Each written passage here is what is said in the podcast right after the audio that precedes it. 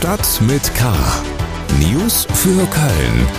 Der tägliche Podcast des Kölner Stadtanzeiger mit Helmut Frangenberg. Herzlich willkommen zu Stadt mit K. Das ist die Ausgabe von 15. November 2021, die Episode 53. Hier gibt's in den nächsten rund 10 Minuten das Wichtigste für Köln. Heute in Stadt mit K. Tablets statt Schulbücher. Die Stadt startet ein neues Digitalisierungsprojekt an ihren Schulen. Streik trotz Corona. Die Beschäftigten der Uniklinik wollen mehr Geld. Schüsse am Rheinufer. Ehemaliger CDU-Politiker schweigt vor dem Landgericht. Schlagzeilen. Die Wasserschutzpolizei hat im Nieler Hafen eine Leiche geborgen. Die Verletzungen der Toten deuten darauf hin, dass es sich um ein Gewaltverbrechen handeln könnte, sagt die Polizei. Es wurde eine Mordkommission gegründet. Köln hat eine neue Verkehrsleitzentrale. Sie ist für die Steuerung und Überwachung des Verkehrs in der Stadt zuständig. Man sei nun perfekt für die Bewältigung der wachsenden Zukunftsherausforderungen aufgestellt, sagte Kölns neuer Verkehrsdezernent Askan Egerer. Die Leitzentrale ist unter anderem für die 865 Ampelanlagen und das Parkleitsystem in Köln zuständig. Die Einrichtung der neuen Verkehrs- und Tunnelleitzentrale hat zwei Millionen Euro gekostet. Ihr Standort ist streng geheim. Sie gehört zur sogenannten kritischen Infrastruktur, die besonders geschützt werden soll. Tablet-PCs sollen auf Dauer Schulbücher und andere Arbeitsmaterialien in Schulen ersetzen. Die Stadt hat in der Gesamtschule Wasseramselweg in Vogelsang eine neue Initiative zur Digitalisierung vorgestellt. Bis März nächsten Jahres sollen in allen Kölner Schulen die technischen Voraussetzungen geschaffen worden sein, damit Schüler und Schülerinnen mit iPads arbeiten können. Die Geräte sollen nicht mehr als Leihgaben von den Schulen ausgegeben werden, stattdessen lernen die Schüler mit eigenen Geräten, die man mit nach Hause nehmen und auch dort benutzen kann.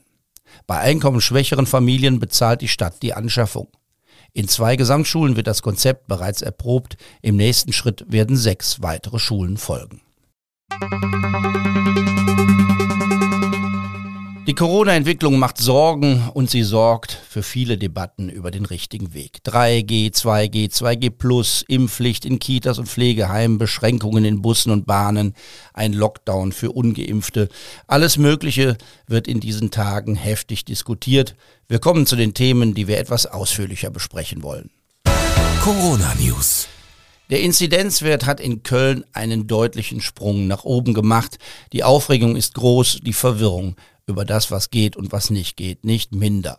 Dabei sind die wichtigsten Zahlen in Köln, also die, auf die es ankommt, gar nicht mal so schlecht. Man könnte sagen, der Grad der Aufregung steht nicht unbedingt im Verhältnis zur Entwicklung der Zahlen. Zwar stecken sich immer mehr Menschen mit Corona an, aber das führt bislang nicht dazu, dass mehr ins Krankenhaus eingeliefert werden oder gar auf einer Intensivstation behandelt werden müssen. Die sogenannte Hospitalisierungszahl liegt aktuell deutlich unter der von Ende August. Und die Zahl der Patienten auf Intensivstationen schwankt seit Wochen um die 50, meist liegt sie darunter. Auch hier gibt es bislang keine Steigerungen. Und auch die Kölner Impfquote kann sich im Vergleich zu vielen anderen Regionen im Land sehen lassen. Heute Morgen traf sich der Corona-Krisenstab der Stadt. Natürlich wurde auch da noch einmal über die Sessionseröffnung in der vergangenen Woche gesprochen. Ein Ergebnis für die Zeit des Straßenkarnevals im nächsten Jahr sollen die Zugangskontrollen im Studentenviertel verschärft werden. NRW-Ministerpräsident Hendrik Wüst hat sich im Nachgang zu den Debatten um den 11.11. .11. in Köln gegen Feierverbote für alle gewandt. In Nordrhein-Westfalen seien überdurchschnittlich viele Menschen geimpft. Das sei ein wichtiger Fortschritt. Und denen, die mit ihrer Impfung sich, ihre Lieben und die Gesellschaft schützen, könne man nicht einfach weiterhin alles verbieten. Das sagt Hendrik Wüst im Interview mit dem Kölner Stadtanzeiger. Das komplette Gespräch finden Sie bei ksda.de und in der gedruckten Ausgabe des Kölner Stadtanzeigers.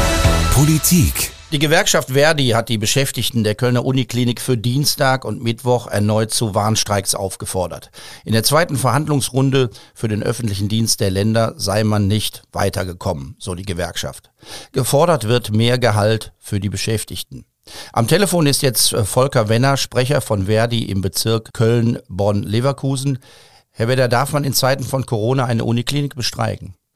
Ja, natürlich darf man das. Äh, Im Gegenteil, wir müssen es sogar, weil die Arbeitgeber äh, hartnäckig den, den Notstand äh, in der Pflege leugnen und nicht bereit sind, Pflegeberufe aufzuwerten. Was sagen Sie denjenigen, die für Dienstag oder Mittwoch einen Termin in der Kölner Uniklinik haben? Besser zu Hause bleiben? Naja, es gibt natürlich eine Notdienstvereinbarung. Das heißt, die Patientenversorgung ist auf jeden Fall gesichert. Äh, das kann aber tatsächlich durchaus passieren, dass planbare äh, Operationen auch verschoben werden müssen. Glauben Sie, Sie fordern mehr Geld für Ihre Leute? Glauben Sie, dass höhere Löhne am Ende auch dazu führen, dass man den Notstand in den Griff bekommt, dass sich mehr Menschen für Jobs im Pflegebereich oder im Gesundheitsbereich äh, ähm, finden lassen? Ja, natürlich. Wir müssen die Pflegeberufe attraktiver machen. Das geht auch über Geld.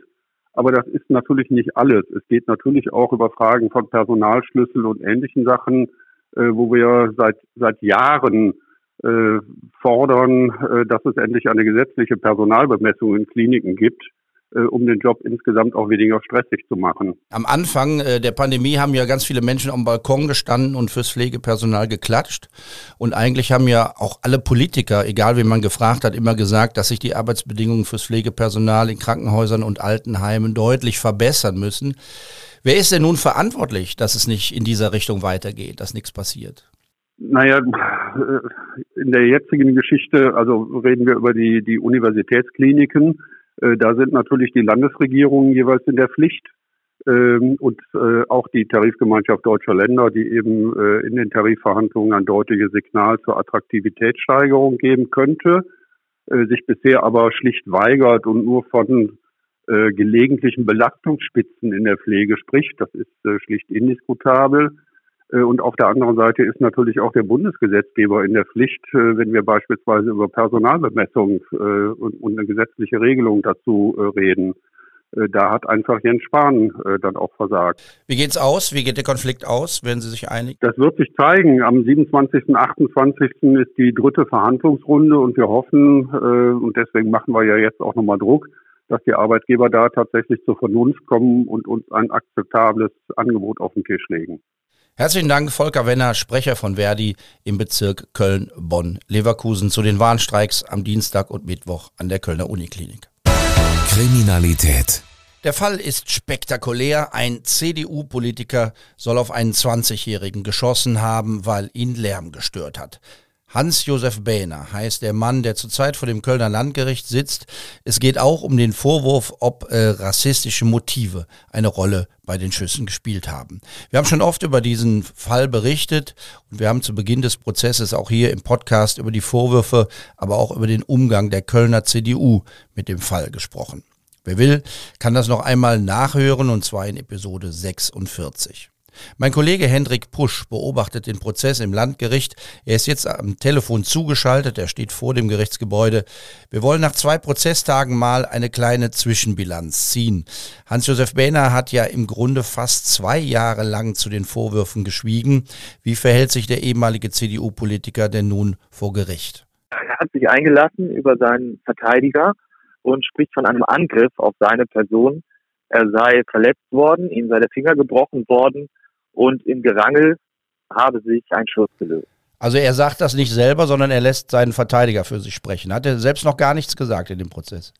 Er hat selbst nichts gesagt, nur zu seiner ähm, Person, irgendwie wie alt er ist. Das wird am Abend, äh, am Anfang immer abgefragt, aber grundsätzlich hat er nichts gesagt. Die Verteidigung fordert einen Freispruch. Wie begründet sie das? Durch diesen, durch diese These des Angriffs?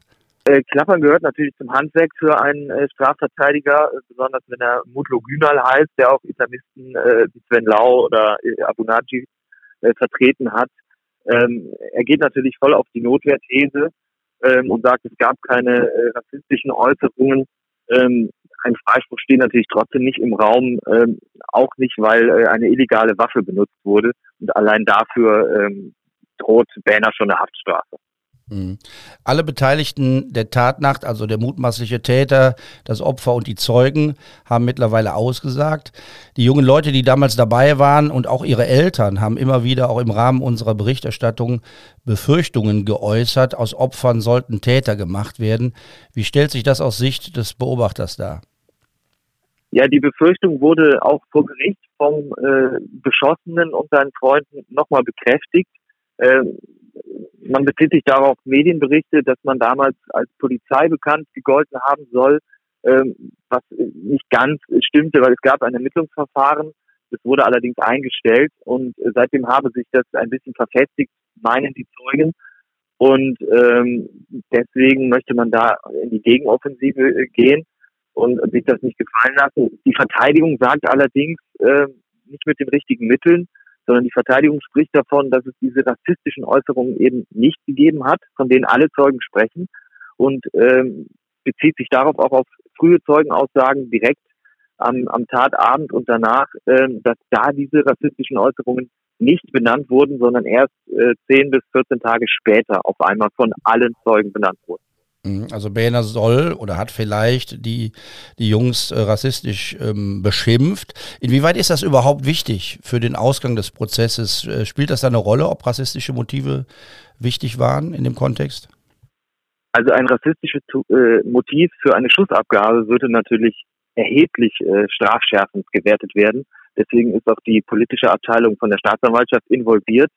Ähm, würde sich das so jetzt nicht bestätigen vor Gericht, äh, und möglicherweise die Notwehrthese äh, auch noch durchkommen, dann würde natürlich äh, wahrscheinlich keine Haftstrafe mehr im Raum stehen. Herzlichen Dank, Hendrik Pusch, unser Gerichtsreporter über den Prozess gegen den ehemaligen CDU-Kommunalpolitiker Hans-Josef Behner. Das war die Ausgabe von Stadt mit K für den 15. November 2021. Mein Name ist Helmut Frankenberg. Bleiben Sie wachsam, aber bitte auch gelassen. Tschüss. Stadt mit K. News für Köln. Der tägliche Podcast.